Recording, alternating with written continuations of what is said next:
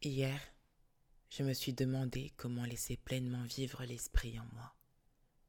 La vérité, c'est que souvent je n'ai pas cette conviction qu'il est en moi quand je te déçois.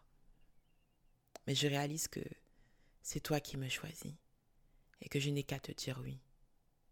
Je te veux et je te désire. Et je réalise que cela ne vient pas sans souffrance. Ta parole me dit de laisser mes manières d'agir du corps et de me laisser pleinement conduire par l'esprit, non seulement en acte, mais aussi dans la pensée, la prière.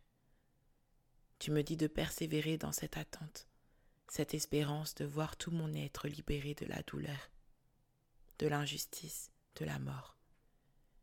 Tu me dis de ne plus être dans la crainte, mais au contraire de te faire confiance, de venir à toi en toutes circonstances. Tu me dis de te faire confiance, de faire confiance à ton esprit qui saura intercéder pour moi auprès de toi, car je ne sais pas ce qu'il convient de te demander dans mes prières. Mais ton esprit intercède par des soupirs que des mots ne peuvent exprimer.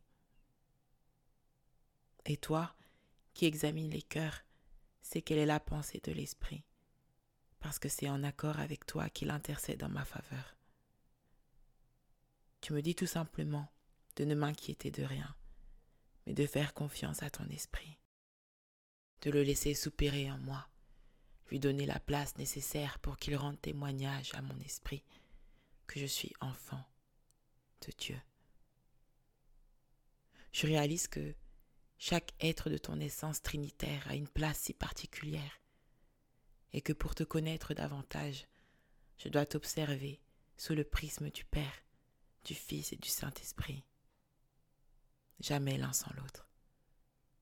Et dans ma limite humaine, de temps et de connaissances à ma disposition, je ne saurais jamais pleinement saisir ce qui se révèle derrière ton infinité. Mais ce que je vois, ce que j'espère, et ce dans quoi je persévère me suffit pour croire que ton amour est saint, bon et fidèle, et que je ne trouverai nulle part ailleurs cette joie et force sereine et consistante si ce n'est en toi. Éternel, je te remets tout.